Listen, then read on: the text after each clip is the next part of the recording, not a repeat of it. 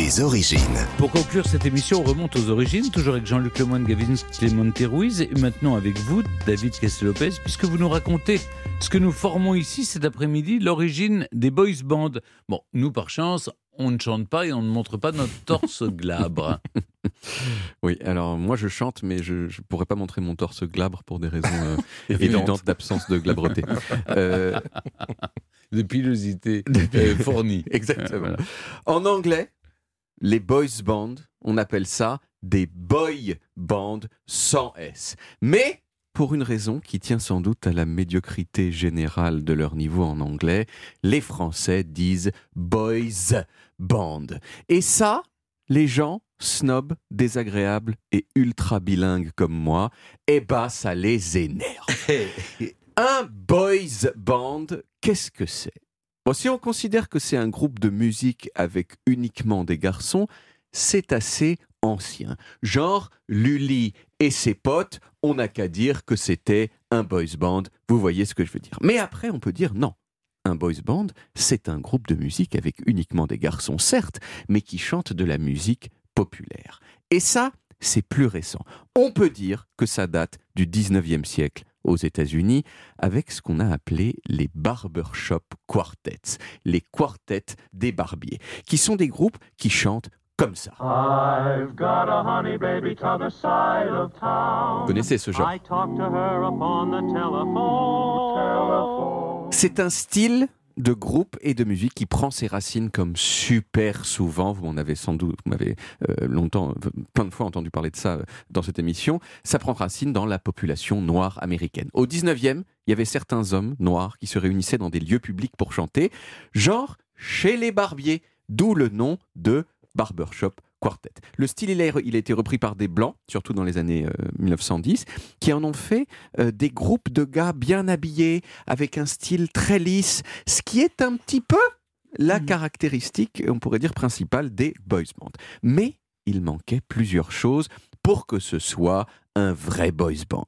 La première chose, c'est que les membres n'étaient pas forcément jeunes. Mm. Or, boy, ça veut pas dire mec, ça veut dire garçon, donc nécessairement jeune. Les groupes de garçons, donc, c'est venu dans les années 50, parce que c'est là qu'est née euh, une cible commerciale qui était jusqu'alors négligée en tant que telle, les adolescents.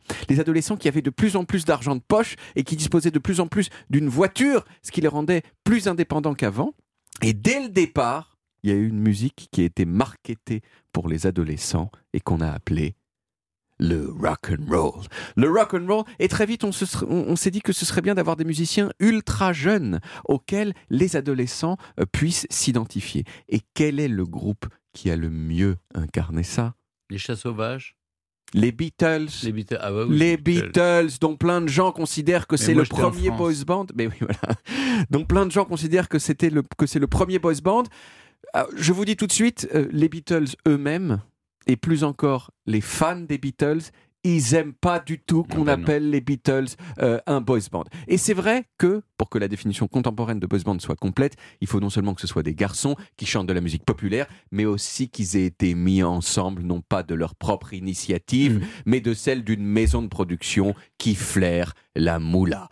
Selon, selon cette définition-là, le premier boys band, ce sont les Monkeys. Vous connaissez les Monkeys Les Monkeys, c'est un groupe créé spécifiquement pour jouer dans une série télévisée en 1966. Vous connaissez au moins cette chanson.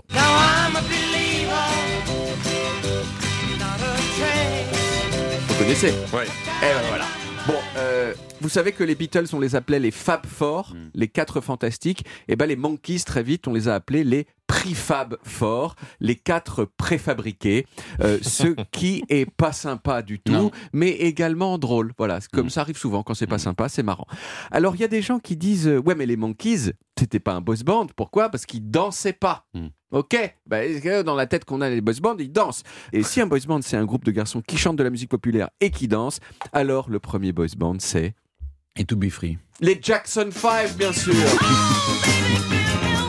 Parce que quand vous les voyez, ils, ils- ils- ils- ils chantent, mais vraiment, la danse fait complètement partie Oui. de leur succès. Ça s'est dégradé parce qu'après les boys bands euh, ils dansaient mais ils chantaient plus. Ils chantaient pratiquement plus, C'est c'est vrai. autotune. C'est ça. 15 ans plus tard, dans le sillage des Jackson 5, est né un autre groupe créé de toutes pièces et dont, pour le coup, plus personne ne conteste le caractère de boys band. Ce sont Les New Kids. les New Kids on the Block, votre génération. Jean-Luc, vous aviez 16 ans Ouais. en 1986. On les écoute.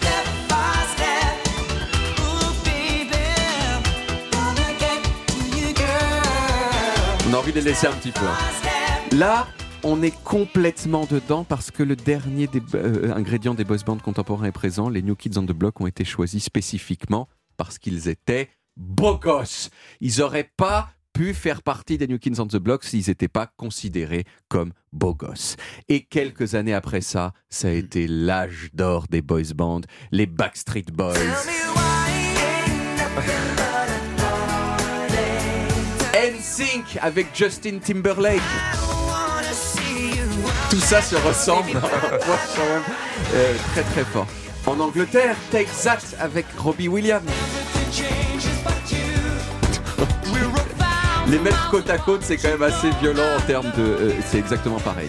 Et en France, en France, Bah, Ah, je vous ai dit, il y a, il y a- il y a les To Be les Free. Free, les. To Be Free par exemple.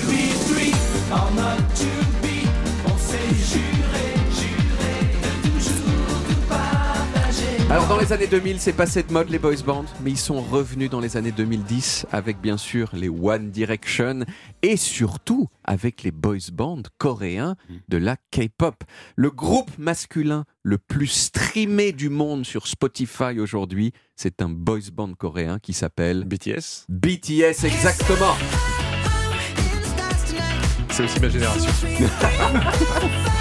On est quand même assez loin des, quartets de Barbier, mais bon, ça me déplaît pas complètement.